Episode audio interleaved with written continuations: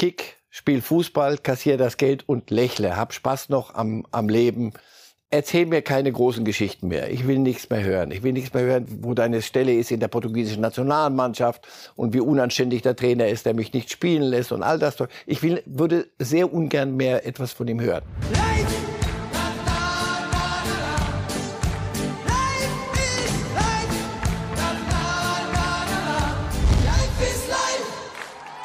Reif ist live, ist wieder da im Jahr 2023. Herzlich willkommen zu unserer ersten Sendung in diesem Jahr, zu unserer 283. Sendung insgesamt. Und einer war immer da und das ist auch heute der Fall, Marcel Reif. Schönen guten Tag, Herr Reif. Schönen guten Tag.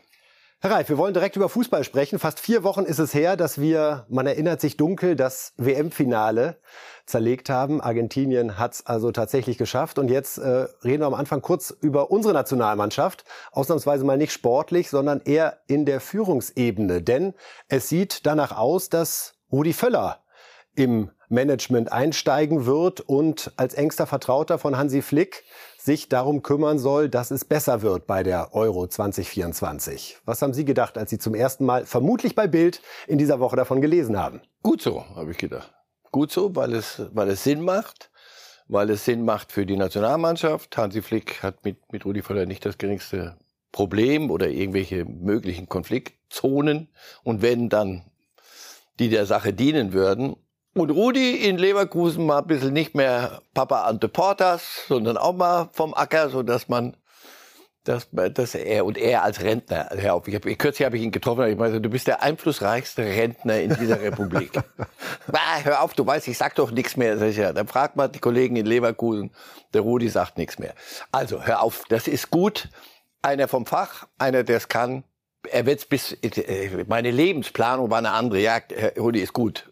Aber und dann bist du eben jedenfalls ganz sicher. Und das ist auch gut so. Die Arbeitsteilung wird es ja dann geben, Akademie, Nachwuchs das, das wäre auch ohne die Personalie Rudi Völler die, die, das vernünftigste Modell gewesen. Das wird so kommen. Ob er danach, der wird Blut lecken und er wird, wird ein bisschen noch dabei bleiben. Sammer war der erste Name, der gehandelt worden war. Dann lief es ein bisschen Richtung Bobic. Jetzt hat man den Eindruck, mit Völler auch jemanden zu wollen, der gerade dieses Thema Stimmung, Atmosphäre in Deutschland, wieder Bekenntnis zur Nationalmannschaft, dass er darauf auch einzahlen soll. Glauben Sie, das war mit einer der entscheidenden Punkte? Ich denke ja. Äh, Freddy Bobic ist jung genug, um Rudi Völler dann nachfolgen zu können. Ich glaube ja, es geht im Moment auf ein paar weiche Faktoren rund um die um die Nationalmannschaft. Es geht nicht darum, so ab jetzt spielen wir mit zwölf Mann oder ab jetzt müssen wir oder er sagt so jetzt zeige ich dir mal wie die Taktik und dann spielt der Kimmich muss das und so alles alles nicht das Thema, sondern wirklich es geht darum einiges zu befrieden, was im Argen liegt nach dieser WM zu Recht und, und diese, diese Außenwirkung. Und da ist, aber er ist kein, kein gute Laune-Onkel nur. Rudi, haben die Rudi mal erlebt, wenn der knurrt? Oh ja, hm. oh ja. Hm. Aber er, er, hat diese andere Seite auch. Und ich glaube, ja, es gibt, sagen Sie mir irgendjemand in Deutschland, der sagt, ich mag Rudi Völler nicht. Da muss man lange, lange suchen. Rudi Völler also auf dem Weg zum DFB, der Mann, der als Spieler Weltmeister wurde 1990 und dann als Teamchef die deutsche Nationalmannschaft 2002 zu einem sehr, sehr überraschenden Vize-Titel letztendlich geführt hat. Also hoffen wir, dass es so kommt. Entscheidung voraussichtlich schon in der kommenden Woche. Von der Nationalmannschaft jetzt zu den Bundesliga-Themen. Nur eine Woche noch, dann geht's wieder los. Leipzig gegen Bayern und jetzt, wie gewohnt, für Sie hier zu sehen, was wir heute alles bei Reifes Live vorhaben. Es geht jetzt los mit dem Bayern-Torwart. Dann geht's um den BVB, den Ronaldo-Wechsel haben wir noch gar nicht verarztet bei Reifes Live. International mit frischen Toren, unter anderem von der Supercoppa. Und dann am Ende die Reif-Prognosen 2023 mit einer großen Überraschung, das nehme ich schon vorweg, wo Marcel Reif Thomas Tuchel als nächstes verorten wird. Also es lohnt sich, dran zu bleiben, hoffen wir mal. Also, die Bayern suchen einen neuen Torwart, so viel ist klar. Und das hat auch Julian Nagelsmann, der Trainer, nochmal ganz deutlich gemacht, jetzt beim Trainingslager in Katar. Ja, die Bayern mussten nochmal wieder zurück zum Ort der Schande. Hier also Julian Nagelsmann zur Vorgehensweise Bayern und neuer Torwart. Der Torwartmarkt ist generell komplex, weil da gibt es einfach nicht so viele Spieler auf dem Markt. Ähm, und du kannst auch keinen umbauen. Also jetzt einen rechten Verteidiger suchst, kannst du vielleicht auch mal einen Innenverteidiger kaufen und den rechts hinten hinstellen. Das ist beim Torwart eher schwierig. Dem ist die Situation jetzt nicht ganz so leicht. Wir versuchen, äh, was zu machen. Unabhängig davon wieder die Entscheidung ausfällt, wer Nummer eins, wer Nummer zwei ist. Der Ulle hat auch jetzt im Trainingslager es gut gemacht und äh, hat die Spiele gut gemacht, das habe ich schon betont. Aber generell trotzdem haben wir die Pflicht, in meinen Augen noch einen Torwart zu holen, äh, unabhängig davon, ob der dann die Nummer eins oder die Nummer zwei wird, weil wir einfach äh, danach noch sehr junge Spieler haben, die talentiert sind wenn wir einen Ulle äh, haben und der würde sich verletzen, dann ähm, ist es einfach auch für so einen jungen Spieler, ohne eine, eine Minute im Profifußball vorher gespielt zu haben, äh, schon eine komplexe Situation im zweiten Teil der Saison, wo es um alles geht, dann zwischen den Pfosten zu stehen, weil es ja schon auch eine besondere Position ist und nicht irgendwie in Anführungszeichen ein Zehner, wo man auch mal einen Fehlpass machen kann, ohne dass es dann eine große Tragweite hat. Das ist als Torwart einfach ein bisschen anders. Aktuell gibt es nichts Neues, sonst würde man es gerne auch verkünden, aber es gibt nichts. Brauchen wir noch ein bisschen Geduld oder ich. Ihr weniger, euch ist ja nicht so wichtig, aber für mich wäre es schon gut, wenn wir noch ja, eine Entscheidung, in welche Richtung immer, irgendwann treffen.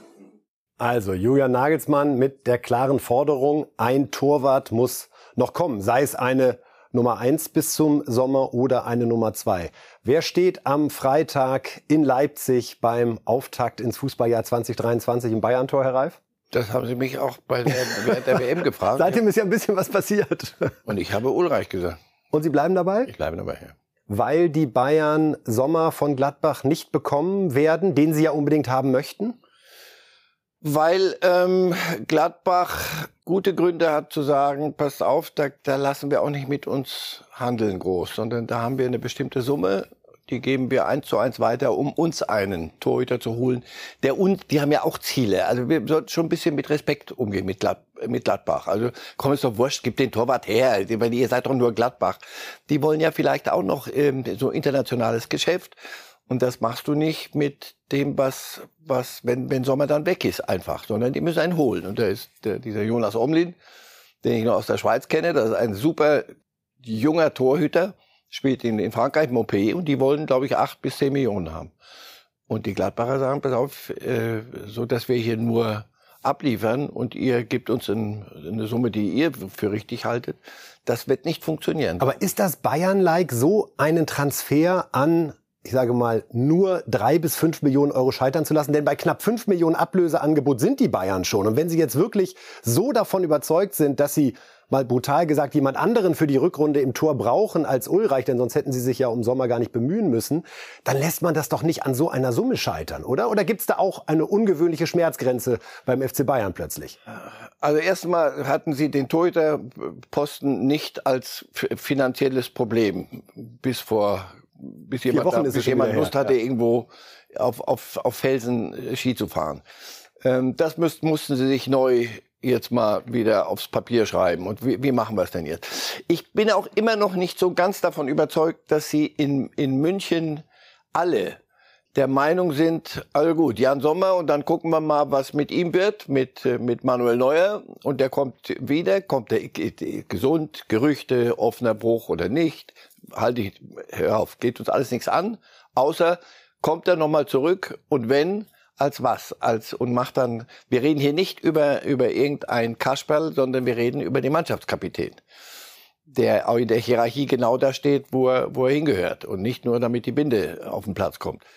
So, dann wenn der wiederkommt, dann hast du Jan Sommer, dann hast du ihn. Ist ist das eine gesunde Geschichte? Ist das etwas, was der Sache dem Club hilft? Sind alle davon wirklich überzeugt, dass Jan Sommer das ist ja Nationaltorhüter, dass der sich dann hintanstellt, oder muss sich neuer der Sache stellen.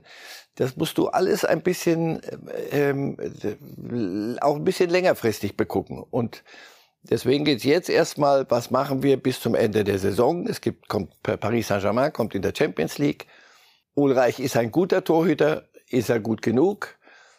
Das alles, das, es geht um Nuancen. Das ist nicht einfach so, so, pass auf, alles gut, komm her, gib her, schmeiß mir die drei Millionen dahin und, und hol den, den, den Sommer. Also Sie glauben, dass es durchaus bei Bayern auch die Diskussion darüber gibt, wie klug wäre das überhaupt Sommer einen Vertrag bis 24 oder 25 zu geben? Denn das ist ja auch im Gespräch, dass nee, man das bewusst dieses Duell Neuer gegen Sommer sogar haben will ab Sommer. Ja, auch das ist ja normal, aber das sind strategische Entscheidungen. Wir reden über Taktik nächste Woche. Wie würden Sie es machen? Ich, äh, ich habe so ein bisschen auch Verdrückung. Ich bin sonst alter Romantiker, Aber inzwischen bin ich auch Realist geworden. Du fragst dich so Sommer, da geht dann was für paar Wochen, paar Monate geht er dann zu den Bayern danach geht er wohin, geht er weg wieder. Das ist mir alles zu, zu flüchtig. Wie würde ich's machen? Es gibt nicht so viele Torhüter, die da der, in der Gegend rumsitzen. Ähm, einen älteren, also Navas war ja eine gute, war ja eine gute Überlegung. Das haben sie ja damals, ich komme auf den Namen nicht mehr, auf äh, Spanier, glaube ich, hatten sie schon mal gemacht. Der dann in Ruhe sagt, Leute, in meinem Alter, ich bin, ich mache den Backup, Pepe ich hab die, Pepe Reina, genau. Ich mache den, den Backup, ihr habt euer neuer, so. Das wird Sommer nicht machen. Es wäre auch idiotisch, wenn er es macht. Also sorry. Und, und natürlich ist er zu gut. Wie gesagt, das ist, du, du, du musst entscheiden zwischen einer, einer Lösung bis zum Sommer und mhm. danach. Was, was, was, was, was, wie wollen wir es denn angehen? So. Es ist auch ein Zeichen an die Jungen. Ich meine, die sind auch 20, inzwischen 21. Nur, das ist halt, Manuel Neuer ist vor dir. Die kommen nicht zum Spiel. Irgendwann musst du, musst du ja auch einem jungen Torhüter musst du sie ja ranführen. Oder du sagst, ja, da trainieren welche mit, aber ehrlich gesagt, so furchtbar viel trauen wir denen äh, nicht zu. Also Ihr Gefühl stand heute, die Formulierung sei genehmigt, ist, dass auf jeden Fall in Leipzig Ulreich im Tor stehen wird. Das ist ja auch die Frage, wie es bei der Mannschaft ankommt. Denn da hören wir auch immer wieder, dass Ulreich ja beliebt ist bei seinen Mitspielern und seine Bilanz in dieser Saison, muss man sagen, acht Spiele, acht Siege, dabei nur sechs Gegentore. Also das kann sich sehen lassen. Und wir hören mal rein, was Josua Kimmich denn zu Ulreich zu sagen hat. Also wir haben ja mit Ulle auch schon in den letzten Jahren äh, das ein oder andere Mal als Nummer eins äh, gespielt. Wir alle vertrauen ihm voll. Er hat auch in dieser Saison schon äh, ein paar Spiele gemacht, hat es immer herausragend gut gemacht. Ähm, trotzdem ist es ja keine Frage, dass wir noch einen Torhüter brauchen. Also auch Kimmich sagt, wir brauchen noch einen. Da ist halt wieder die Frage, kommt eine Nummer eins oder kommt eine Nummer zwei? Was macht diese ganze Diskussion mit Ulreich aktuell? Denn das ist ja schon die sehr klare Botschaft. Wir hätten lieber jemand anderen als Nummer eins und möglicherweise geht es jetzt aber so aus, dass er die Nummer eins ist. Verunsichert ihn das? Nein.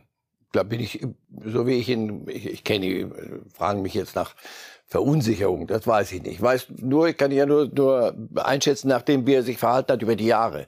Dann ging er mal weg und war Nummer eins Hamburg und dann kam er wieder zurück und wissend, er kommt ja nicht zurück, um jetzt den Konkurrenzkampf mit Manuel Neuer neu zu befeuern, sondern gar nichts. Ich bin die Nummer zwei hier und ja, das hat er für sich irgendwann mal entschieden. Da hätte er vor, vor vier, drei, vier Jahren hätte er sagen können, pass auf, ich will noch mal, ich will noch mal Nummer eins spielen irgendwo. Und dann hätte es sicher Vereine gegeben, siehe HSV. Und dann kam er zurück, ohne zu murren, ohne, ohne irgendwas zu fordern.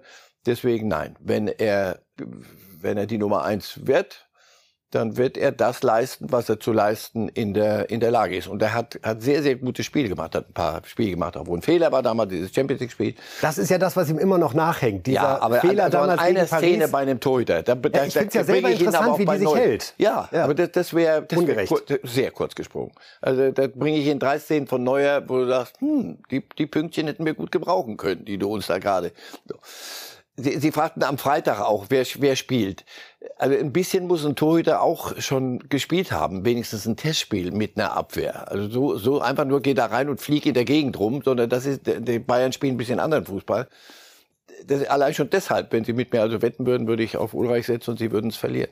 Eine Sache habe ich im Zusammenhang mit Jan Sommer jetzt noch gar nicht gefragt. Für wie gut halten Sie ihn eigentlich? Ist Sommer die eine Niveaustufe über Ulreich? Bei Sommer ist es ja so, wie man Ulreich immer den Paris-Fehler vorher sagt man bei Sommer, ha, das Spiel gegen die Bayern, jetzt in der Hinrunde. Äh, Rekord bei abgewehrten Schüssen. Wie gut ist Sommer? Ist Sommer ein Weltklasse-Torwart? Ein international guter Torwart. Weltklasse. Besser als Ulreich? Weiß ich. Äh, eine unfaire Frage und schwer, nein, und schwer zu, zu beantworten. Äh, man, Ulreich, woran soll ich ihn messen? An welchen Spielen? Sommer kann ich messen. Letzte vor, vor Weihnachten und dann noch vor, vor November und dann das Spiel bei den Bayern. Das wäre übrigens auch übe, saumäßig kurz gesprungen, wenn du sagst, nach diesem Spiel. Nur, also so, so machst du nicht solche strategischen Entscheidungen, die Bayern. Nur weil er gegen uns, das haben sie früher vielleicht gemacht. Wenn einer gut gespielt hat, her mit dem. Los, dann kaufen wir ihn einfach weg. Nein, das ist schon eine wichtige Entscheidung, die wir machen sie nicht an einem Spiel fest. Aber dass er solche Spiele abliefern kann, Das ist nicht unbekannt. Also der ist auf der Linie, ist er ein überragender Torhüter. Er wird die fünf Zentimeter, die ihm andere immer die, die ihm andere vorwerfen, seine mangelnde Größe, Länge, die fünf Zentimeter wird er nicht mehr wachsen, auch nicht, wenn er bei den Bayern spielt. Er ist ein international sehr, sehr guter Torhüter. Er hat bei der WM im Übrigen, der letzte Eindruck, hat er in dem Spiel gegen Portugal das eine oder andere nicht so gut gemacht. Die Bayern und Sommer, das ist äh, die eine Frage. Die andere ist ja, kommt Neuer zurück und wenn ja, wie? Sie haben es angesprochen, wir haben darüber berichtet, dass eben auch die Runde macht, es soll sich um einen offenen Schien- und Wadenbeinbruch gehandelt haben und nicht nur um eine Fraktur des rechten Unterschenkels, wie es offiziell bekannt gegeben worden war. Unsere Anfrage wurde da eher ausweichend kommentiert es ist doch schon legitim, aber dass die Bayern sich jetzt gerade Gedanken machen, wer könnte sogar über Sommer hinaus, also über den Sommer, über die Jahreszeit hinaus, die Nummer eins bei uns sein, weil wir wissen ja gar nicht genau, wie kommt Neuer zurück und wird's Mai oder Juni oder August oder dann vielleicht September. Also Nübel wäre auch wieder zu haben im Sommer. Möglicherweise. Gott, der äh, Name bringt uns noch um hier. Ja. Aber wenn ich jetzt frage, wer steht zum Saisonauftakt 23, 24 im Tor? Ich weiß, Sie lieben solche Fragen. Das wird Ulreich nicht sein, das wage ich zu behaupten. Das wage ich auch zu behaupten. Das liegt nur an ihm. Das liegt nur, ob er, ob er wiederkommt oder nicht. Das weiß ich nicht. Und das wissen Sie nicht. Und das, wir können spekulieren. Aber selbst ein offener Bruch heilt. Äh, nur wie heilt er? Der ist zwei Meter groß und wiegt 150 Kilo neuer, so ein Ochse. Das belastet. Wir, wir erinnern uns an seinen Mittelfuß, wo wir immer gesagt haben, pass auf, wenn, wenn das nicht vernünftig aushält, wird schwer. Nübel hat, wir, ich weiß noch, vor, vor, vor Jahren gefühlt, haben wir hier gestanden, aber Wechsel Nübel zu Bayern. Da haben wir doch gesagt, ey, ein junger Torwart muss doch spielen. Du kannst doch nicht dahin gehen, nur im Training. Das hat er inzwischen begriffen. Also Nübel, dass der äh, sich in den Schlaf weint in Monaco, das halte ich für, für unwahrscheinlich, weil er nicht bei den Bayern Nummer zwei, drei, vier oder irgendwo im Training mal ein bisschen mitmachen darf. Nee, nee, Nübel können Sie vergessen, glaube ich. Gut, wir werden sehen, was die Woche bringt Richtung Bundesliga-Auftakt dann am Freitag. Die Bayern ja in Leipzig. Außerdem haben wir ja Montag auch noch eine Sendung, wo wir das Thema sicherlich nochmal aufnehmen werden. Jetzt sind wir bei Borussia Dortmund. Da geht es auch um die Frage verlängern und wenn ja, wie und zu welchen Konditionen letztendlich. Marco Reus ist einer von den großen Namen, die einen Vertrag haben, der jetzt im Sommer ausläuft. Und da machte plötzlich die Runde, dass der Verein Al-Nassr, zu dem auch Cristiano Ronaldo ja gewechselt ist, das werden wir später in der Sendung noch aufgreifen, Interesse haben soll an Marco Reus und dass man eben gerade das Feld sondiert. Marco Reus selbst hat sich dazu geäußert und den Dirk, den er am Anfang anspricht, damit meint er seinen Berater Dirk Hebel. Wir hören mal rein bei Marco Reus. Ähm, ja, wie, wie es Dirk schon gesagt hat, also ähm, dafür, dafür habe ich ja einen Berater, um diese Dinge zu klären. Für mich ist einfach wichtig, dass ich äh, kerngesund bleibe, dass ich ähm, die komplette, ähm, den kompletten Trainingslager mitmache, die Spiele mitmache und ähm, den Rest wird man einfach wirklich in der Zukunft sehen. Ähm, aber wie gesagt, dafür habe ich meinen Berater. Ja, natürlich schaust du voraus und klar, ich habe nur ein halbes Jahr Vertrag und das, wenn ich mir da keine Gedanken machen würde, dann wäre es auch falsch. Ähm, aber tatsächlich ist es jetzt gerade so, dass ähm, ich einfach froh bin, dass ich wieder auf dem Platz bin und äh, bei der Mannschaft bin. Ich meine, wir sind sechster Platz und ähm, da haben wir wirklich andere Dinge gerade zu tun und da gilt jetzt gerade komplett der Fokus drauf und ähm, alles andere wird sich in den nächsten äh, Wochen und Monaten einfach entscheiden und dann äh, wird man sehen, in welche Richtung es geht. Also alles wird sich in den nächsten Wochen und Monaten entscheiden. Dem ist nicht zu widersprechen. Wie wird's ausgehen, Herr Reif? Reus bleiben oder gehen? Auch das ist eine Frage, die sich dieser, der, der Club ja auch da stellen wird. Wie alt ist er? Äh, was bietet 33 ist er jetzt? Ja. Was, wie viele Jahre hat er auf dem Niveau, das wir uns vorstellen, noch zu bieten? Was verdient er? Wollen wir, man hört, sie wollen die Strukturen, die Gehaltsstrukturen verändern das Ganze ein bisschen runterdampfen. Muss er das dann akzeptieren? Will er das akzeptieren? Und er wird sich fragen, du, pass auf, ich bin Vereinstreue, ich, er fühlt sich wohl in der Stadt, er mag die Gegend, ist alles gut, bin Dortmunder Junge. Und auf der anderen Seite, wie viele Verträge wird er noch unterschreiben? Ich glaube, das ist der letzte Vertrag, den er unterschreiben wird jetzt. Und hinten werden die Gänse richtig fett, wenn, wenn die aus Saudi-Arabien mit, mit, mit solchen Summen kommen, ist es völlig legitim, dass einer sagt, pass auf, ach komm, ist gut, ich sichere mich ab, ich gehe dahin. Ich mache das. Und das wäre nicht verwerflich. Das ist, wäre ganz entspannt, weil er der anders als Ronaldo ist. Ronaldo, wenn wir noch kommen, aber für, für Marco Reus denkbar. Sehen Sie einen anderen Verein in Deutschland, Nein, den nein, Marco nein, nein, Reus? Hören Sie auf. Nein, nee, geht er nicht. Macht er nicht. Dazu ist er dann doch zu sehr Dortmunder. Das, wo soll er hingehen?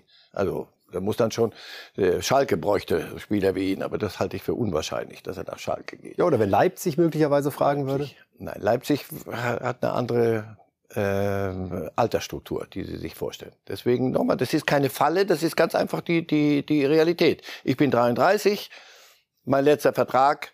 Ich mache bei den Dortmundern zwei Jahre, aber dann muss, muss viele stimmen. Wenn die Dortmunder aber sagen, du pass auf, wir machen das und das bieten wir dir. Und wenn er sagt, ich krieg dort das 10, 15-fache und ich möchte noch mal in so einem Vertrag etwas machen, Muss man das Thema im Januar schon abräumen oder wir kommen gleich auch noch auf Hummel zu sprechen und Mokoko. Das sind drei Namen, die jetzt gerade wirklich heiß verhandelt werden. Äh, ungewöhnlich, dass drei so starke Namen gleichzeitig auslaufen und im Januar, also Stand jetzt, 13. Januar, noch keine Entscheidung bei einem der dreien gefallen ist. Wie sehr kann das sonst die Rückrunde überlagern und belasten? na- naja, wir- Sie werden mich ja fragen. Hier, Auf jeden Fall. Je, je, zweimal die Woche. Kann ja auch anspornend Ja, sein. ja, ja, klar.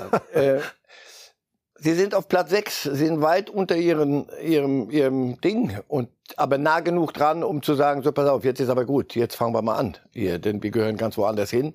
Und das müssen sie auch. Champions League Platz ist, äh, alles andere ist indiskutabel. Also Platz 4 Minimum. Ja, das sind ja, nochmal, und das sind drei Namen, der eine war das, die, die große Zukunft und die anderen, wie viel Vergangenheit, wie viel Gegenwart, was haben wir da noch an Zukunft, was, was, was, was können wir da noch berechnen. Das ist, zu, das ist zu wichtig, als dass man das Woche für Woche äh, so wabern lassen kann. Also sie werden sehr bald, wird es möglicherweise Klarheit geben. Mokoko. 18 Jahre jung geworden bei der Weltmeisterschaft, wo er ja auch dabei gewesen ist. Und da polarisiert es sich langsam so ein bisschen bei der Betrachtung der äh, Vertragsverhandlungen. Die einen sagen, Dortmund ist zu geizig, da müssen sie doch wirklich den ganz großen Scheck schnell rausholen, wenn man so ein vermeintliches Wunderkind, zumindest eines mit einer großen Fantasie, bei sich hat und sozusagen ablösefrei äh, verlängern kann, dann muss man das auf jeden Fall machen. Andere sagen, Mukoko ist zu gierig, der soll dankbar sein für das, was Dortmund ihm seit Jahren an Stabilität und auch an Geld überweist. Im Raum steht da aktuell ein Gehalt so um die 5 Millionen, ein Handgeld zur Vertragsunterschrift von etwa 10 Millionen Euro. Wo stehen Sie, Herr Reif? Haben Sie mehr Verständnis für Borussia Dortmund, es dabei zu belassen bei diesem Angebot oder mehr Verständnis für Mokoko bislang noch nicht Ja gesagt zu haben? Sie müssen sich entscheiden. Ja, ähm, die, die, sie bringen da eine moralische Kategorie rein, so mit dankbar. Lass, lass uns doch mal einfach nur Fakten. Es gibt einen Markt für ihn, gibt es, es gibt offenbar Clubs, die in ihm so viel Fantasie sehen, so viel Potenzial. Weil er auch ablösefrei im Sommer ist, dass das ja, klar, verstärkt. Selbstverständlich. Das gibst du ihm ein anständiges Handgeld, dem Berater nochmal dasselbe und Wiedersehen. Damit hast du's. Er, er ist sicher ein interessanter Spieler und er spielt eine Position, die, das haben wir hier oft genug besprochen, die wiederbelebt international überall äh, gesucht wird. Und einer in dem Alter, der dir einen Mittelstürmer spielen kann, ist, ist eine spannende, spannende Geschichte. Deswegen die Dortmunder werden sich auch fragen müssen, ist er eines der Gesichter der Zukunft des BVB? Dann macht es Sinn, möglicherweise sich noch ein bisschen zu bewegen. Aber wie gesagt, das muss ich nicht entscheiden, will ich auch nicht. Und will es auch nicht bewerten dann, was sie tun. Oder aber sie sagen, pass auf, das, äh, nee, das ha- hat dann doch zu lang stagniert. Und dann aber wobei ich zuletzt den Eindruck hatte, er hat diese Blockade weg. Das war viel zu früh, der Wunderkind und Norm. Und mit 15 hat er schon 50 Tore bei den Erwachsenen und was weiß ich, was da alles kam. Und dann gab's mal den ganz, das ganz normale Loch. Und aus dem ist er wieder raus. Aber so ganz sicher, was kann er wirklich auf Dauer, sind wir uns alle noch nicht. Und das ist das, was die Dortmunder, nehme ich an, hin und her wiegen. Und da in die eine, wenn es in die Richtung kippt, werden sie sich ja auch noch ein bisschen bewegen. Aber er soll dankbar sein, sie von einem 18-Jährigen, der hat einen Berater und der sagt, pass auf, lass uns doch in Ruhe. Dankbarkeit, super, alles gut, aber jetzt pass auf, wir haben hier das Angebot aus Newcastle soll ein Verein sein, der Newcastle muss ein Verein sein. Der, Newcastle ist immer dabei. Newcastle Nottingham hat, glaube ich, 50 Spieler neu geholt. Der, der 51. geht dann auch. Also Newcastle. Was glauben Sie, verlängert er oder nicht? Ich glaube ja. Ich glaube, ich glaube, die Dortmunder werden, werden sich für ihn entscheiden. Mats Hummels, wie geht's da weiter? 34 Jahre, Innenverteidiger. Wir hätten ihn gerne bei der WM gesehen. Ich glaube, äh, da waren wir uns einig nach den Leistungen, die er in dieser Hinrunde gezeigt hat. Und damit haben Sie die Antwort. Kann er die noch, diese Leistung, so wie er letzte Saison gespielt hat? Und Sie es ihm noch zu, auf diesem Niveau zu spielen? Ich glaube ja. Ich glaube, dass er irgendwie, entweder, was, was immer er gemacht hat, aber ich habe den Eindruck, er hat seinen Körper besser im Griff. Ne, abgesehen von allen Verletzungspech, da, da kannst du gar nichts machen. Aber ich glaube, er hat, äh, hat sich auf einen Fitnessstand gebracht, der, der hält. Und also eine Saison ganz sicher noch. Und da wird es darum gehen, was, was sagt Dortmund? Wie, wie, was, können, was wollen wir dir anbieten? Machen doch die Bayern auch. Einer über 30 kriegt ein Jahr. So. Und wenn er sagt, Leute, nee, welchen Markt gibt es dann noch? Welche Alternativen hat er? Also ich höre ein bisschen raus, 2 zu 1 für Verlängern, sagen Sie. Bei Mokuku und Hummels läuft es eher in die Richtung und bei Reus zumindest ein größeres Fragezeichen, Größeres Fragezeichen. ob das an der Stelle dann nochmal. Also Hummels bleibt eher noch bei Dortmund noch ein Jahr und sagt, komm, dann lass uns mal, weißt du was wir machen? Das könnte er sich leisten und würde sich nichts, nee, nichts an seinem Image kaputt machen. Hier per Handschlag ein Jahr und lass uns gucken, einfach. Während bei Reus ist es eine andere Entscheidung. Der ist noch ein bisschen jünger und Reus habe ich meine Zweifel.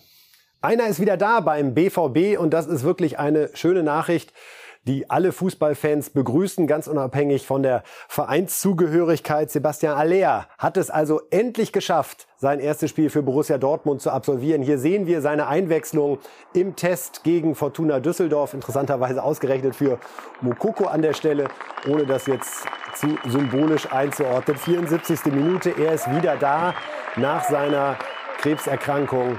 Großartig, viel früher, als das viele zu hoffen gewagt hatten.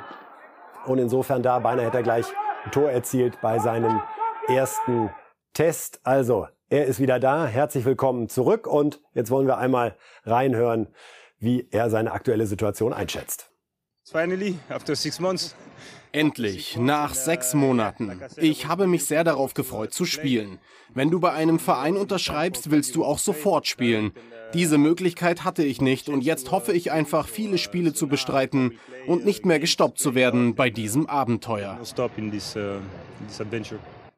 Ich habe dieses Gefühl vermisst in den letzten Monaten und genau deshalb möchte ich auch so oft spielen wie möglich, so viele Minuten wie möglich. Ich will fit bleiben, um das zu schaffen. Also da hat einer wieder richtig Lust und bietet damit Trainer Terzic auch eine Option für die Rückrunde. Ja, mit der sie natürlich schon viel früher gehofft hatten. Modeste kam dann damals, für den wird es jetzt vermutlich sehr, sehr schwierig, dazwischen Mokoko und Aller noch Spielanteile zu bekommen. Nehmen wir mal an, es läuft jetzt sportlich perfekt für Aller. Wie viel stärker macht das Borussia Dortmund? Sehr viel stärker. Modest hat Ist er der beste Stürmer in Topform, den Dortmund dann hätte? Und Mukoko möglicherweise auch. Und dann hast du Optionen. Das ist ja das Beste. Das wird ihn anspornen. Das wird Mukoko anspornen, hoffe ich. Und Modest hat, hat nicht geklickt, weil sie auch, der, der kriegte die Flanken nicht, die, die er als Kopfballspieler gebraucht hat. Irgendwie, der, der Zugang hat sich mir nicht erschlossen. War, hat, hat am Ende auch nicht funktioniert. Nein, Aller ist eine, er muss natürlich in, die, in, in, in Form kommen, muss einen Spielflow kriegen wenn, wenn der wieder seine Form bringt, ist das für Dortmund entscheidend wichtig. Also, Aller wieder fit und wird sich jetzt heranarbeiten und sicherlich auch bald in der Bundesliga zu sehen sein. Ein Superstar ist jetzt also tatsächlich gegangen. Er war vertragslos. Und wo ist er gelandet? In Saudi-Arabien. Wir reden über Cristiano Ronaldo natürlich, der unterschrieben hat bei Al-Nassr bis 2025 hier seine Vorstellung. Man sieht schon, dass gewisse Erwartungen vor Ort mit seiner Verpflichtung verbunden sind. Cristiano Ronaldo also in Saudi-Arabien. Großes Kino drumherum. Und wir wollen uns dann gleich direkt mal anhören, wie Ronaldo selbst seinen Wechsel, diesen Transfer einschätzt. Und da spürt man schon die ganze Bescheidenheit, die bei ihm aus jeder Pore atmet. Bitteschön. Es ist nicht das Ende meiner Karriere, nach Südafrika zu kommen. Und mir ist es auch egal, was die Leute darüber sagen. Ich bin ein einzigartiger Spieler, deswegen war es richtig herzukommen. Ich habe in Europa alle Rekorde gebrochen, also will ich hier auch ein paar brechen. Es ist ein einzigartiger Vertrag, aber ich bin eben auch ein einzigartiger Spieler. Das ist normal für mich. It's simple. I come in here to win, to play, to enjoy. Es ist einfach. Ich bin hierher gekommen, um Fußball zu spielen, zu gewinnen und um Spaß zu haben. Teil des Erfolgs dieses Clubs und dieses Landes zu werden. Ich bin hier mit Al-Nasser, mit meinem Trainer und den Verantwortlichen und das Einzige, was ich will, ist lächeln und Fußball spielen. Also Ronaldo sagt über sich, er ist ein einzigartiger Spieler. Insofern rechtfertigt das auch einen einzigartigen Vertrag, Herr Reif. Es sind 500 Millionen Euro für zweieinhalb Jahre. Können Sie verstehen, dass Ronaldo dieses Angebot angenommen hat? Ja, und dass er lächelt auch. Würde ich auch. Finden Sie es anständig, dass er es angenommen hat? Nee, das, dazu kriegen Sie mich nicht. Äh, Anständig, Will ich gar das meine nicht. Offene ich. Frage. Nee, das meine ich. Ich, das, ich bewerte solche Dinge nicht. Das mein- habe ich mir abgewöhnt. Gehört sich auch nicht. In diesen 500 ist, sind da auch die Werbemaßnahmen für die, eine WM-Bewerbung mit drin. Ne? Also, Ich glaube, da kommt noch einiges obendrauf, wenn er das auch noch ordnet. also, wie ich immer sage, in der Gegend ist das Geld da. Das heißt, es wird keinem Kind Milch genommen. Da würde ich dann über anständig, unanständig, dass er etwas nimmt, was anderswo fehlt, sondern Trilliarden, irgendwelche welche Summen, die, das hat mit, mit dem normalen Leben ja nichts zu tun. Nur das Geld ist dort da, sonst würden sie es ihm nicht, nicht geben. Also die, die Saudis haben das Geld. Von daher ist, ist es nicht unanständig, wenn er es nimmt. Schauen Sie, so wie er sich da gibt, wir haben vorhin über Reus geredet. Wenn, wenn Ronaldo mir aber nicht vor, vor der WM noch gesagt hätte, so, und jetzt suche ich mir noch, mit Manchester United rechne ich jetzt mal ab und jetzt suche ich mir einen Club, mit dem ich Champions League spielen will und die Champions League gewinnen will. Jetzt suche ich, jetzt gucken wir mal nach einem Club. Oder andersrum, ich gucke mal, wer nach mir guckt und, und da werden ja einige gucken. Es hat aber niemand geguckt von denen, die Champions League gewinnen wollen. Deswegen hat das alles so ein bisschen so einen Beigeschmack, wo du sagst, Junge, weißt du was, soweit bin ich jetzt. Ich sag, dann mach es aber auch. Kick, spiel Fußball, kassier das Geld und lächle. Hab Spaß noch am, am Leben. Erzähl mir keine großen Geschichten mehr. Ich will nichts mehr hören. Ich will nichts mehr hören, wie, wo deine Stelle ist in der portugiesischen Nationalmannschaft und wie unanständig der Trainer ist, der mich nicht spielen lässt und all das. Ich will, würde sehr ungern mehr etwas von ihm hören. Nach diesem Manchester United Interview habe ich aufgehört, auf das zu hören, was er sagt. Ich habe dann gesagt, pass auf, bei dieser WM, das wird ein Problem für die Portugiesen, für die Nationalmannschaft, für den Kader. Genauso ist es gekommen. Deswegen, es wäre gut, wenn er, es je, wenn er jetzt seinen Frieden da findet und uns dann auch in Frieden lässt mit den Ergüssen seiner, seiner Pläne und seiner, seiner Forderungen und was weiß ich alles. Nun haben wir während der WM, Herr Reif, auch viel und zu Recht über die Menschenrechtssituation in Katar diskutiert. Äh, Saudi-Arabien ist um ein Vielfaches schlimmer. Äh, dort werden immer noch viele Hinrichtungen, ohne auch nur ansatzweise rechtsstaatliche Prozesse im Vorfeld abgehalten zu haben, durchgeführt. Äh, Ronaldo darf dort mit seiner Lebenspartnerin nur mit einer Ausnahmegenehmigung in einem Haus wohnen, weil man eigentlich verheiratet dafür sein darf, muss. Kann man da gar nicht von Ronaldo erwarten zu sagen, bestimmte Länder kommen für mich nicht in Frage, weil ich eben ein Vorbild auch für viele Jugendliche auf der ganzen Welt bin und ich will auch signalisieren, ich bin nicht käuflich und bestimmte Dinge passen doch nicht zu meinen Werten und zu meiner Weltanschauung. Könnte man, mache ich aber nicht, weil ich bei einem jungen Menschen bin ich genug beschäftigt in meinem engeren Umfeld, mich da wichtig zu machen. Er hat, er hat das so entschieden. Natürlich ist er käuflich, aber was, was, geht doch nicht nach Saudi-Arabien, weil er sagt, das ist jetzt genau das, habe ich mir ähm, im Herbst oder Frühwinter meiner Karriere vorgestellt. Das ist genau das Ende meiner, meiner Fußballkarriere. Gehe nach Saudi-Arabien mit allem Respekt zu Al-Nasser. So, nein, sondern natürlich, weil, weil er käuflich ist. Das ist. Aber das ist Profisport. Das ist auch Teil des Profisports. Und ich gehe ja mit Ihnen privat gerne ein ganzes Stück mit, dass wir uns echauffieren oder dass wir uns abwenden davon. Nochmal, ich bin mit Ronaldo durch nach der Geschichte. Mhm. So weit würde ich gehen jetzt. Aber das, der Rest ist privat. Ich bin, mit der, ich bin da durch. Ich, mehr will ich nicht wissen. Er spielt jetzt in Saudi-Arabien. Ich werde nicht jedes, je, mit, mit klopfendem Herzen gucken, wie hat denn Al-Nasser gespielt am Wochenende. Das ist mir ehrlich gesagt wurscht. Was wird uns da oder was wird ihn da überhaupt sportlich erwarten? Also welchen Wert hat das? Wird das jetzt so eine Veranstaltung, drei Tore, vier Tore, fünf Tore Ronaldo?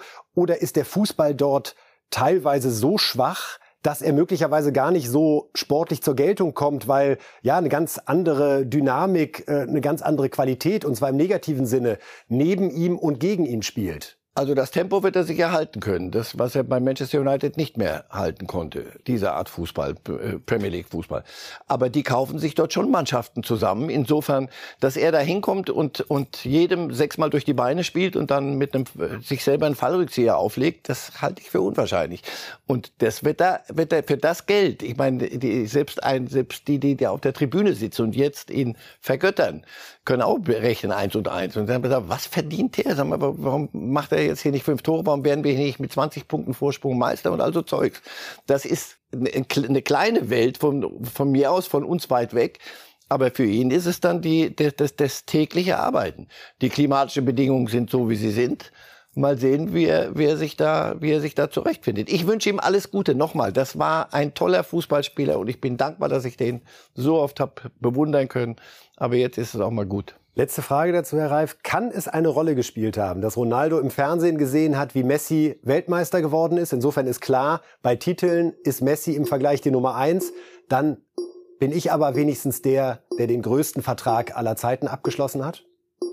Äh, lassen Sie uns das ganz leise machen, weil Messi hört möglicherweise zu. Okay. das ist der nächste, das meinen Sie? Das zeige ich euch, okay. Freunde. Das, die Sache ist noch nicht entschieden. So, wenn, wenn, ich glaube, nur Messi ist, ist da anders gestrickt, aber wenn der Wahn durchschlägt am Ende, die haben sich ja gegenseitig. Wie viele Tore hat er am Wochenende geschossen? Eins, dann schieße ich jetzt zwei. Du musst aber auch mal Pause machen. Na, ich mache keine. Solange der Tore schießt, schieße ich auch. Also, das hat sich hochgeschaukelt, ob das in die Richtung geht. Wir wissen, dass Messi schon Botschafter ist für die WM-Bewerbung Saudi-Arabiens. Also möglicherweise werden die beiden dann tatsächlich da noch mal in einem Verein zusammengeführt, wenn es Aber jemandem zuzutrauen ist. Dann Messi spielt nächste, in, in, in, ein paar Wochen Champions League. Das oh ja, kommen wir gleich noch drauf. Nicht. Kommen wir gleich noch drauf, Herr Reif. Denn wir sprechen jetzt nicht nur über internationalen Fußball, sondern wir schauen uns auch ein bisschen internationalen Fußball an. Aktuell läuft, und da schließt sich auf fast schon beängstigende Weise schon wieder ein Kreis, äh, die spanische Supercopa, sozusagen eine Art Supercup, und der wird ausgetragen in Saudi-Arabien. Das haben sich die Herrschaften dort auch wieder für viel, viel Geld gesichert. Und der Modus bei diesem Wettbewerb, auf den muss man erstmal kommen und ist vermutlich auch vor allen Dingen fetten TV-Verträgen geschuldet. Also da wird ein Halbfinale gespielt, an dem nehmen teil die beiden Pokalfinalisten der vergangenen Saison. Das sind äh, Betis Sevilla und Valencia. Und dann greift die nächste Regel, denn auch die beiden bestplatzierten Mannschaften der abgeschlossenen Ligasaison dürfen mitspielen, wenn sie nicht im Pokalfinale waren. Und da, siehe an, haben es doch tatsächlich Real und Barcelona noch geschafft. Insofern also die Garantie, dass bei der Supercoppa diese beiden Vereine eigentlich immer dabei sein müssten. Wir gucken uns jetzt an das erste Halbfinale zwischen Barcelona und Betis Sevilla das Barcelona am Donnerstagabend dann gewonnen hat. Wir sehen hier Lewandowski, mit einem Lewandowski-Tor erreicht. Ne? Ja, so. das, das mal so schießt ein Mittelstürmer Tore. Da also direkt die Führung für Barca. Dann der Ausgleich für Betis Sevilla. Fekir ist es, der hier trifft und Ter Stegen bezwingt. Nicht ausverkauft, wie wir hier sehen. Also so groß ist die Fußballbegeisterung vor Ort offenbar noch nicht. Dann ist es Fatih, Guter Schöner Spieler. Linksschutz. Hm? Guter Spielerparty. Guter Von dem werden wir noch ein bisschen was hören. Also die Führung für Barca, aber dann ist es nochmal Moron, der ausgleicht. Ganz schönes Ding mit der Hacke. Sieht man im ersten Moment noch nicht. Zumindest mhm. mir ist das nicht gelungen. Gleich sehen wir es hier in der Wiederholung nochmal.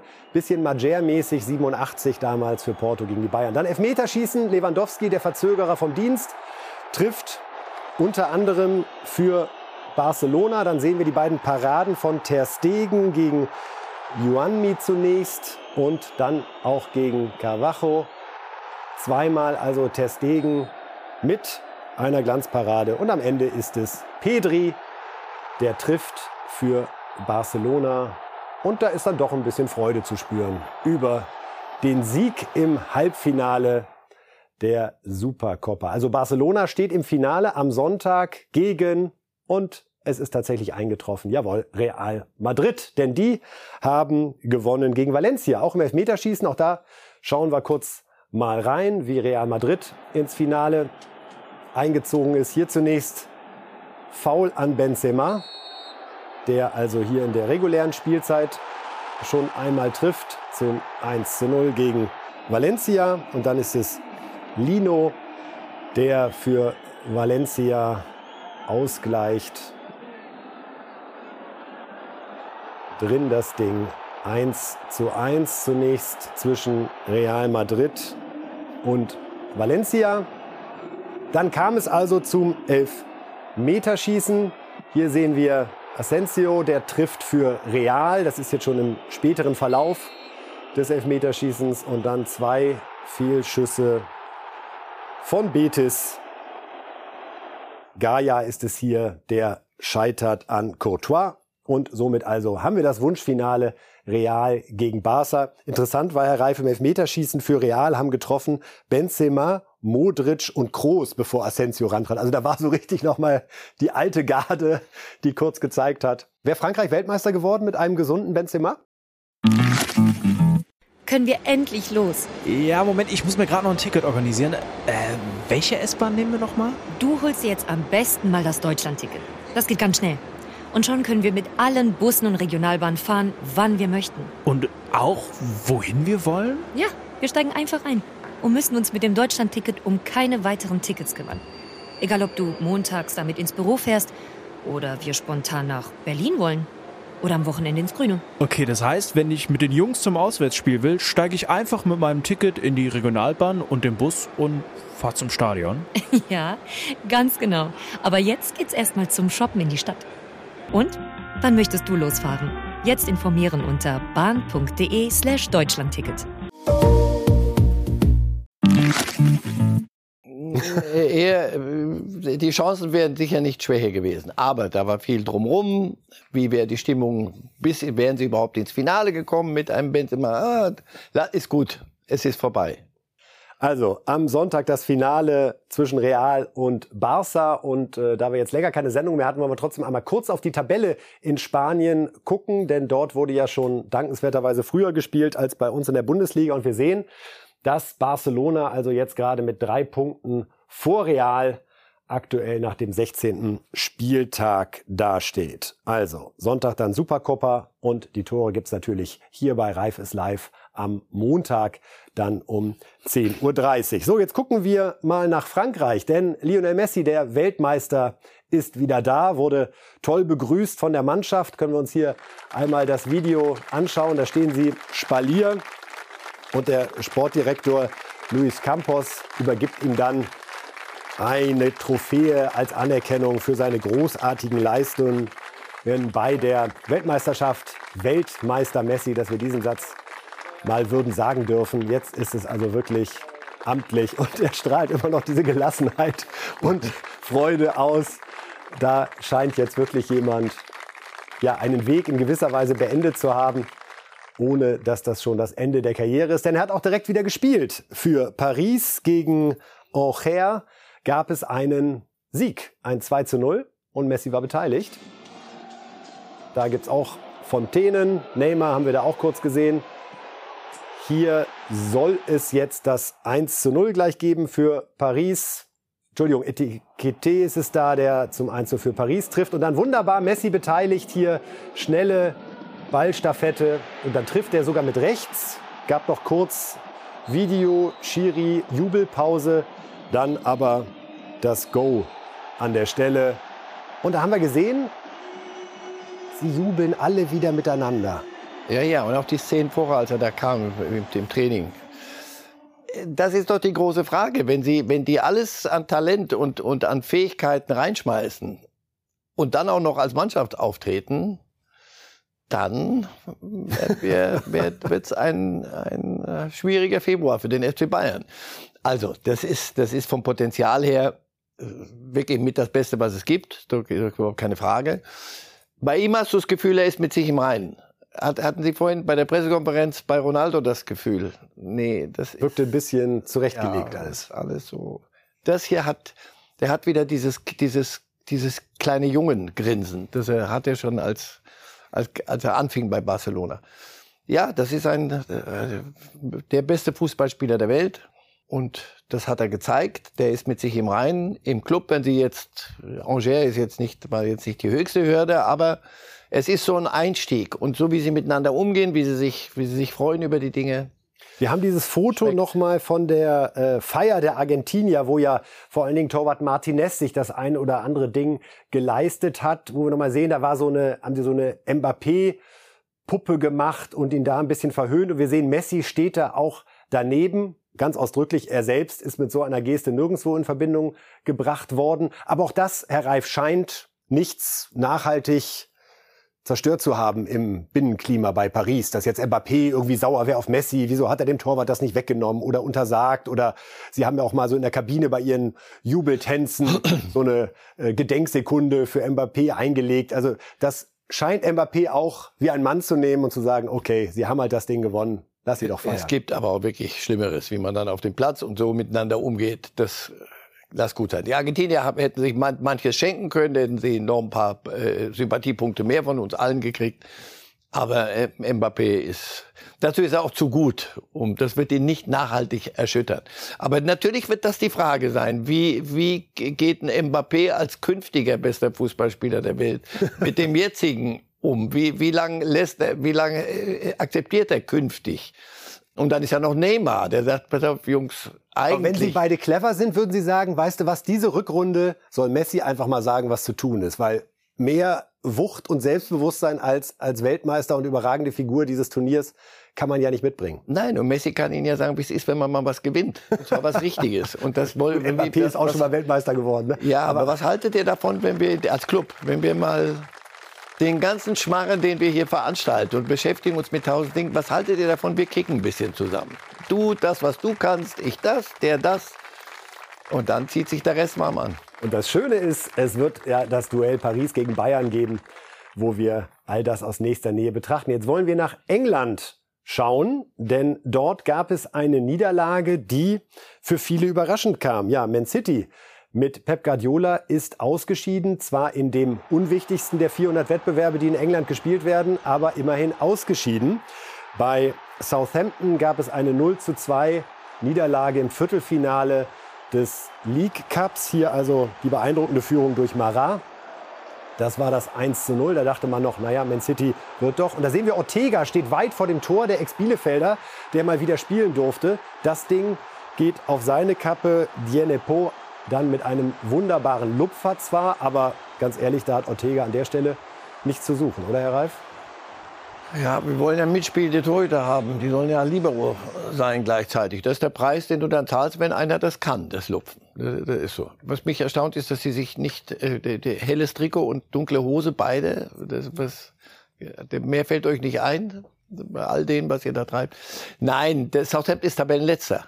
Also mehr, mehr Pokal kannst du nicht haben. Der letzte schlägt den, den ersten in der, in der Tabelle. Den zweiten. Bitte? Arsenal ist ja vorne. Arsenal ist erstes. Oh, Aber Sie denken schon an Saisonende, Herr Reif, ohne Nee, nee, nee, nee. Arsenal habe ich, hab ich diesmal, Arsenal macht mir am, mit am meisten Spaß. Arsenal zuzugucken ist, ist eine reine Freude. Wir hören mal ganz kurz bei Pep Guardiola rein, Herr Reif, bevor wir weiter. Er war sicher glücklich. Pep Guardiola, wie immer, strahlend, wenn er verliert. Bitte schön. The best team won. They were better. Das bessere Team hat gewonnen. Sie waren stärker, wir haben einfach nicht gut performt. Unser Start in die Partie war schlecht und wir haben nicht gut reagiert. Und um Spiele zu gewinnen, ich rede nicht von Titeln, aber um Spiele zu gewinnen, muss man es sich verdienen. Das war heute nicht der Fall und aus diesem Grund steht Southampton verdient im Halbfinale. Southampton deserves to be in semifinals uh, in this competition. Er hat für seine Verhältnisse die Fassung ganz gut bewahrt, oder? Ja, aber wer ihn ein bisschen kennt, weiß, hm, der, er verliert halt ungern. Überraschung. Ja. Und er spielt jetzt am Samstag mit Manchester City bei Manchester United. Einem Manchester United, das wir wieder als Fußballclub halbwegs ernst nehmen können.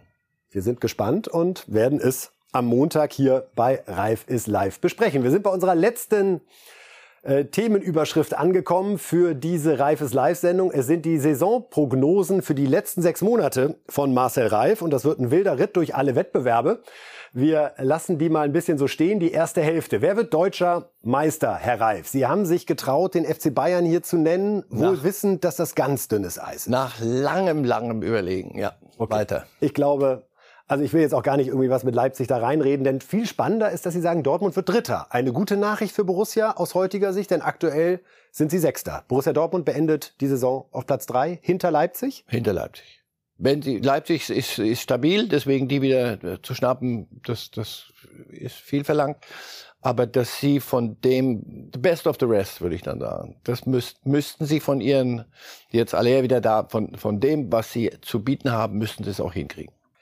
Wir blenden die Übersicht nochmal ein, denn sehen Ihren Torschützenkönig Tipp. Der ist insofern konsequent, wenn Sie sagen, Leipzig wird Zweiter. Und Kunku, der auch aktuell führt mit zwölf Toren vor Tyram und Füllkrug, die jeweils zehn haben. Dem trauen Sie eine Saison auf dem Niveau zu, bevor er dann zu Chelsea geht? Oder nee, will keiner mehr zu Chelsea? Chelsea und oder. Nein, das, ich sage ja nicht äh, zum Spaß, Leipzig wird Zweiter. Und wenn jemand Zweiter wird, wird er ein paar Spiele gewinnen. Und zum Spiele zu gewinnen, musst du Tore schießen. Also wird er mehr Tore schießen als, als Werder Bremen möglicherweise. Also nicht er, als, sondern Leipzig wird mehr Tore schießen als Werder Bremen. Das ist, glaube ich, keine allzu mutige Voraussage. Und er, er ist schon der, der äh, zuverlässig Tore macht. Und uns dann leider im Sommer voraussichtlich verlassen wird. Mit großer Sicherheit. Ja. So bleibt's also. Bellingham thematisieren wir nächste Woche nochmal, ja. der ja wahrscheinlich auch mitgehen wird. So, die Absteiger von Marcel Reif, da hat er sich leicht gemacht, wenn ich das sagen darf. Einfach die, die aktuell auf Platz 17 und 18 stehen. Weil die möglicherweise nicht zum Spaß da stehen. Bochum und Schalke, Sie glauben auch, dass Schalke also direkt wieder runter muss. Ich wünsche es mir nicht, weil ich finde, die Schalke ist ein Erstligaklub. Aber was ich mir wünsche, wird, wird nicht reichen, um sie da drin zu halten. Schauen wir auf den Pokalsieger-Tipp. Die Bayern haben sich da ja zuletzt ein bisschen zurückgehalten. Jetzt schlagen sie aber wieder zu. Also mindestens das Double. Zum Champions League-Sieger kommen wir ja gleich noch. Aber mindestens das Double, weil national, Herr Reif, die Bayern die Bayern sind. Müssen wir nicht ja, weil ich befürchte, dass, ja, ich befürchte, dass das nochmal ein ganz attraktiver Trostwettbewerb wird. Okay. Der DFB-Pokal. Man kann sich also schon halbwegs denken, wer bei Marcel Reif nicht als Champions League-Sieger dann gleich noch auftaucht. Wir gucken weiter bei den Reif-Prognosen. Der englische Meister, und das ist in gewisser Weise überraschend, der Reif, dass Sie ja. Manchester City genannt haben, denn aktuell sind es fünf Punkte hinter Arsenal. Und jetzt, wir haben es gerade gesagt, am Samstag sogar das äh, Duell bei Manchester United. Warum glauben Sie, dass Guardiola das doch noch schafft, Arsenal abzufangen? Den FC Arsenal. Weil die, der Kader so breit ist und weil die Saison in England halt mit diesen tausend Spielen, Pokalen und was weiß ich alles lang dauert. Und ich bin mir nicht sicher, ob sie bei Arsenal das durchhalten. Ich würde es mir wünschen, weil es für, ich, ich mag den Club, ich mag die Art, wie die mit, mit den Dingen umgehen und wie sie, vor allem jetzt, wie sie jetzt Fußball spielen. Das ist jung, frisch, munter, fröhlich. Aber ob der, ob, ob der breitere Kader von, von City, und da glaube ich, auf, auf lange Sicht wird er sie noch schnappen am Ende. Aber wünschen täte ich es mir anders. Gucken wir auf die anderen Prognosen von Marcel Reif und gucken ganz brav erstmal nur oben und lesen noch nicht heimlich nach unten, sondern spanischer Meister wird für sie Barcelona. Aktuell mit drei Punkten vor Real Madrid. Diese Xavi-Wundertüte, geht auf am Ende. Ja, weil es langsam aus dieser Wundertüte alles rausgeholt ist und jetzt lösen sie Dinge. Äh, De Jong bleibt und äh, spielt einen super Fußball und Depay wird gehen und sie, sie, sie sortieren die Dinge jetzt. Es ist nicht mehr so viel, so, so, was ist eigentlich mit dem, was ist mit dem, das war alles so ein bisschen fragil. Jetzt kriegt er das so eine Stabilität. Real hilft ein bisschen, verliert dabei Real und ähm, ich glaube, sie sind gut genug, ja. Zurück zur nächsten Prognose. Es geht jetzt um die italienische Meisterschaft. Da der SSC Neapel, der derzeit sieben Punkte Vorsprung hat, haben wir oft genug hier schon thematisiert. Äh, vielleicht die Mannschaft in Europa, die gerade am überraschendsten, am stabilsten, denn auch in der Champions League wirklich toll unterwegs. So, und jetzt kommen wir zur Champions League. Paris Saint-Germain. Sie trauen Messi, also ich weiß gar nicht genau, wie man das bezeichnet, wenn man Champions League-Sieger und Weltmeister in einem Jahr wird. Das erfindet ihr neu. da, das das, da haben wir jetzt da fünf Monate bin ich Zeit. mir sicher, dass da was kommt. Das würde automatisch bedeuten, Achtung Schnellmerker, dass Paris auch im Achtelfinale die Bayern raustut. So, wir haben doch vorhin angefangen mit Bayern-Torhüter und, und Pro Problematiken und Masraui äh, fehlt und das, das Hernandez fehlt. Der Trend ist derzeit nicht Bayern. Der Trend ist nicht Bayern und der Trend ist eher ein Messi, der als Weltmeister kommt. Also wenn, Sie, wenn ich mich festlegen müsste, sage ich knapp vorne. Das wird keine Abreibung, aber in diesen in den zwei Spielen. Aber wenn ich tippen müsste, würde ich sagen, im Moment sehe ich Paris vorne. Und wenn Sie sich wenn sie das schaffen, so Bayern, da sind viele unbezahlte Rechnungen aus den letzten Jahren aufgelaufen. Wenn sie das schaffen und dann kommt, kriegen die so, wenn die diesen Flow kriegen und untereinander sich dann auch jeder dem anderen das gönnt, was man sich gerade gewonnen hat und sie sich nicht hinten wieder vorne eintreten, was sie hinten gewonnen haben oder umgekehrt, was weiß ich, wie rum das geht, dann sind sie, sind sie gut genug am Ende. 2020 ja die Bayern Finalsieger gegen Paris, Coman damals der Torschütze. Gucken wir jetzt nochmal auf die Europa League. Auch das ein interessantes Double. Auch da werden wir uns was einfallen lassen, denn Barcelona wäre demnach nicht nur spanischer Meister, sondern auch Nachfolger von Eintracht Frankfurt in der Europa League. Begründet haben sie es im Prinzip gerade schon, warum sie Barca jetzt in der Rückrunde stabiler sehen. So, und dann müssen wir natürlich nochmal reden. Eine Frage, die ein bisschen aus der Reihe fällt. Tuchels nächster Verein. Da hatte ich mit vielem gerechnet, aber nicht mit Atletico Madrid. Äh, Erklären Sie es uns. Sagen Sie mir, mit wem hätten Sie gerechnet? Wo, wo fliegt wir, wir, reden über einen Top-Club, sonst Absolut. ist es uninteressant. Er ist der mit, Ab, das ist der mit Abstand größte Name im Moment auf dem, auf dem Markt. Bäh, hässlich, aber ist so. Ist so. Äh, ja. der kann sich Clubs aussuchen. Der kann sagen, nee, danke. Also alle Newcastles und, und alles, was da so ist, nee, nee, nee, lass mal. Das muss schon jemand sein, der mir das hier möglich erscheinen lässt. So ein Silberding da. Das ganz große. Und das muss dann schon ein Topverein sein. Atletico Madrid ist von denen, die, wo ich auch einen Trainerwechsel mir vorstellen könnte. Ich glaube, dass dort die Zeit von Simeone. Seit 2011 ist ja. er dort Trainer. Und der Abstand ist nicht kleiner geworden, sondern jetzt richtig. Die sind richtig auf dem Weg so ein bisschen ins Mittelmaß. Also sie werden dann so von San Sebastian überholt und Betis Sevilla. Das waren sie nicht. Das war nicht Simeone. Äh, zweimal Champions League Finale und alles, was da, was er auf dem Kerbholz hat, war super. Aber ich glaube, dass die Zeit zu Ende geht. So. Und dann steht also ein Club da wie, wie Atletico Madrid. Frage, ist das der Top, Top, Top Club? Nein. Aber war es Chelsea, als er da hinging? Auch nicht. Haben sie Mittel? Ja, ja, doch, die kriegen schon was zusammen bei Atletico, um ihm eine Mannschaft und der Reiz ist natürlich immer groß in Spanien als vermeintliche Nummer drei zu versuchen, zwei anderen richtig schön in die Suppe zu Aber so richtig. Ich Große Spezialität von Ja, Thomas ich sehe sonst keinen Club. Ich, ich sehe keinen. Ich wüsste nicht wo. Halten Sie bei Real Madrid ein Wechsel für ausgeschlossen, wenn jetzt diese Saison bei allen Verdiensten von Ancelotti doch eher so ein bisschen ausplätschert? Also wenn man mal ganz konkret Ihren Prognosen Glauben schenkt, dann wird das ja nichts mit Meisterschaft oder, oder Champions, Champions League. League. Dass man dann doch da sagt, jetzt endet auch, was die Altersstruktur der Mannschaft betrifft, eine Ära und wir wollen da was Neues im Sommer aufbauen. Wäre das auch eine Möglichkeit oder tickt Real Madrid nicht so und sagt Ancelotti, komm, du entscheidest selber, willst du noch ein Jahr, kein Problem. Sie haben ihn schon mal vom, vom Hof gejagt und ihn dann wiedergeholt. Mhm. Und ähm, das wie die Bayern auch mit Heinkes übrigens. So, er ist, er hat in etwa den Status wie Heinkes bei Bayern dann, als er wiederkam, hat Ancelotti. Was er ihn jetzt geliefert hat und so wie er ist und er ist auch ein, ein, noch gereifter, als er schon früher reif genug war. Sie wissen, dass es eine Umbruchssituation ist. Das heißt, sie werden nicht groß abschmieren, das glaube ich nicht. In der Liga werden sie an Barcelona dranbleiben. Es wird bis zum Ende spannend, ist auch noch nicht entschieden. Aber deswegen glaube ich, dass es, es nicht dramatisch wird, dass man sagt, wir müssen jetzt schnell was machen. Und ich kann mir sehr gut vorstellen, dass sie ihm zutrauen, den Umbruch zu vollziehen, mit seiner väterlichen, mit seiner Art, wie er Mannschaften führt. Deswegen Real sehe ich nicht. Und Paris hat sich gesettelt mit ihrem französischen Trainer. Da war er auch schon. Hören auf zu spinnen, sondern machen ihren Job. Italien ist kein Thema, nirgends, kann ich mir nicht vorstellen.